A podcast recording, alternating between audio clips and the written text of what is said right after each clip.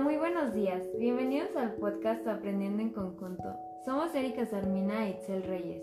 Para el episodio de hoy nos dimos la tarea de investigar sobre los trastornos de tics y les estaremos compartiendo lo que hemos aprendido de ellos.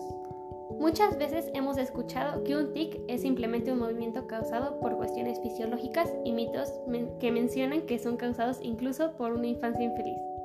Para dejar en claro que este mito es falso, se podría decir que un tic, según el Consejo Nacional de la Psicología en España, este no se desarrolla por infelicidad, pero sí por estrés, por cuestiones genéticas, cuestiones prenatales y perinatales, enfermedades autoinmunes y factores ambientales que pueden impactar al desarrollo de este trastorno. Desafortunadamente, los trastornos de tics están relacionados con muchos mitos, tal y como lo menciona Erika, incluso con son confundidos con los movimientos estereotipados, lo cual es totalmente incorrecto. Itzel, ¿nos podrías explicar más a detalle la diferencia entre uno y otro? Claro. Los movimientos estereotipados son aquellos que tienen un inicio temprano. Son patrones y movimientos conscientes los cuales involucran brazos, manos e incluso todo el cuerpo. También son rítmicos y prolongados. En cambio, los tics tienen un inicio entre los 5 y los 7 años los cuales evolucionan a través del tiempo y tienden a presentarse en ojos, cara, cabeza, hombros y en la producción de sonidos. Estos son no, no son rítmicos. Entonces, ¿cómo podrías explicar lo que realmente es un tic?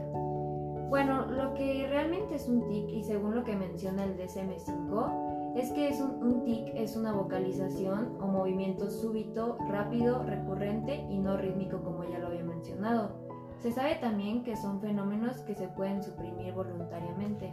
¿En serio? Sí, de verdad, aunque realmente esta supresión es de corta duración, pero puede prolongarse.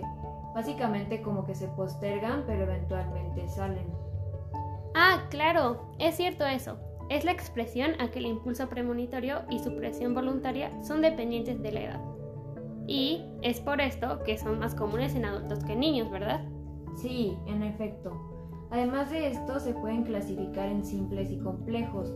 Los simples afectan a un grupo pequeño de músculos y suponen solo movimientos de corta duración. Pero por otro lado, los complejos comprenden múltiples grupos de músculos o parecen cumplir con algún propósito. Justamente, los complejos son aquellos que se presentan como gestos y sonidos o olfatear. Se pueden incluir múltiples movimientos combinados con estos sonidos.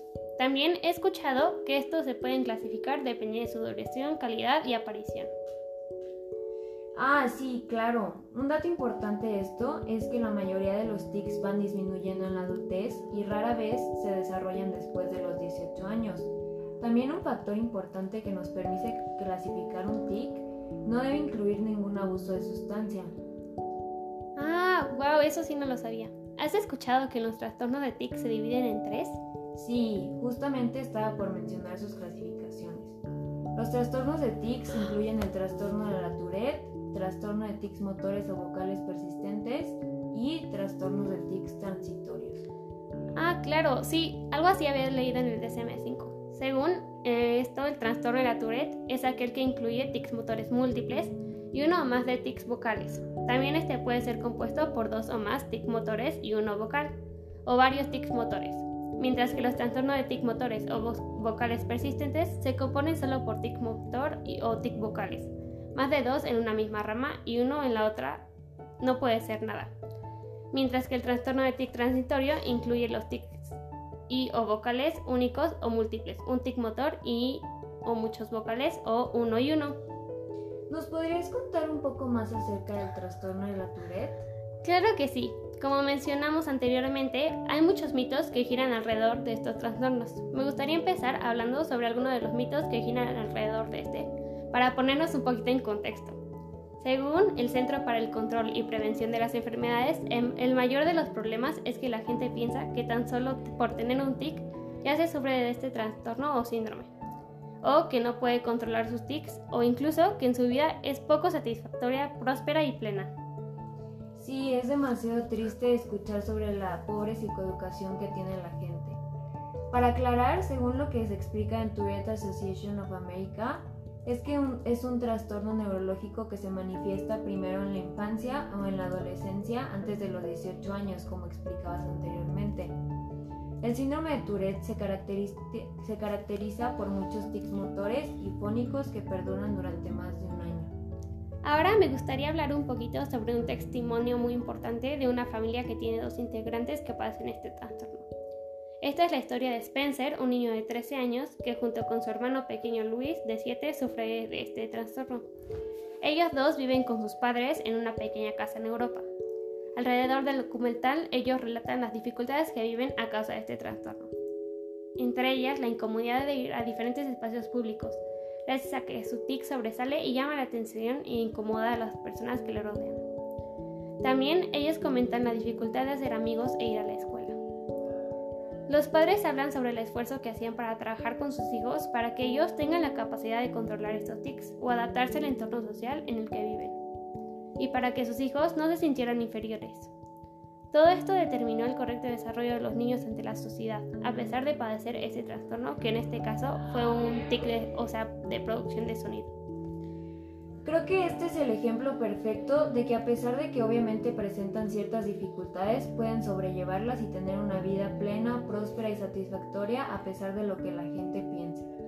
También es muestra del área de oportunidad de la sociedad para que vean que es momento de que se tomen un tiempo para aprender sobre los trastornos que pueden llegar a sufrir la población y tener un poco más como de conciencia y empatía con las personas que padecen de estos es importante la concientización de la población porque además de verse afectados por los tics, se pueden llevar a ver afectados emocionalmente por el rechazo de la misma sociedad. Justamente, yo sé y sé que es muy importante entender que vivir con este trastorno no es fácil, ya que es algo que no se puede quitar con facilidad y no es muy fácil de controlar. Y todos lo padecen, mucha gente lo padece. Además de las terapias necesarias, es importante mencionar que si tú sufres o conoces a alguien que padece este trastorno, sepas que existen estrategias para disminuir los tics. Ahora, eh, cada uno de nosotros les vamos a presentar algunas estrategias según Tourette Association of America que permitirán la disminución de ellos. Primeramente, se le debe enseñar al paciente a reconocer los tics y las señales de advertencia de estos mismos tics, como el impulso premonitorio. También se debe enseñarle al paciente a interrumpir los tics mediante una conducta específica, que sea incompatible con la ejecución del tic. Por otro lado, enseñar a los familiares a estimular y afianzar el uso de las habilidades para reversión de estos hábitos. También el mismo paciente debería llevar un control del empeoramiento diario de los tics, identificar los lugares, actividades, reacciones, personas con los que está, estados de ánimos específicos que puedan empeorar estos tics. Asimismo, tenemos que enseñarle al paciente a hacer cambios en su rutina diaria para reducir al mínimo el impacto de las exacerbaciones de los tics. También se le debería enseñar al paciente a fomentar maneras para la relajación muscular progresiva y respiración diafragmática. Enseñarle al paciente habilidades de relajación para reducir al mínimo de tensión, estrés, ansiedad, que puedan empeorar estos tics a corto plazo. Finalmente, recomendarle a la escuela a fomentar la inclusión, la concientización y brindar conocimiento a los alumnos sobre estos trastornos. Bueno, y pues para terminar quisiéramos agregar algunas estadísticas que nos permitirán entender la extensión de gravedad según esta misma fuente, American Association of Tourette, eh, una de cada cinco niños padece un trastorno de tics. 10 de cada mil personas, o sea, el 1%, padece trastorno de tics crónico, lo que sugiere que más de 500.000 niños tienen un trastorno de tics en, en Estados Unidos. Por lo tanto, es muy importante comprender los fundamentos de ese trastorno y su desarrollo para tener un mayor conocimiento y brindarle ayuda al que necesite de esta información. Muchas gracias por escucharnos. Muchas gracias por escucharnos. Nos vemos en el siguiente capítulo.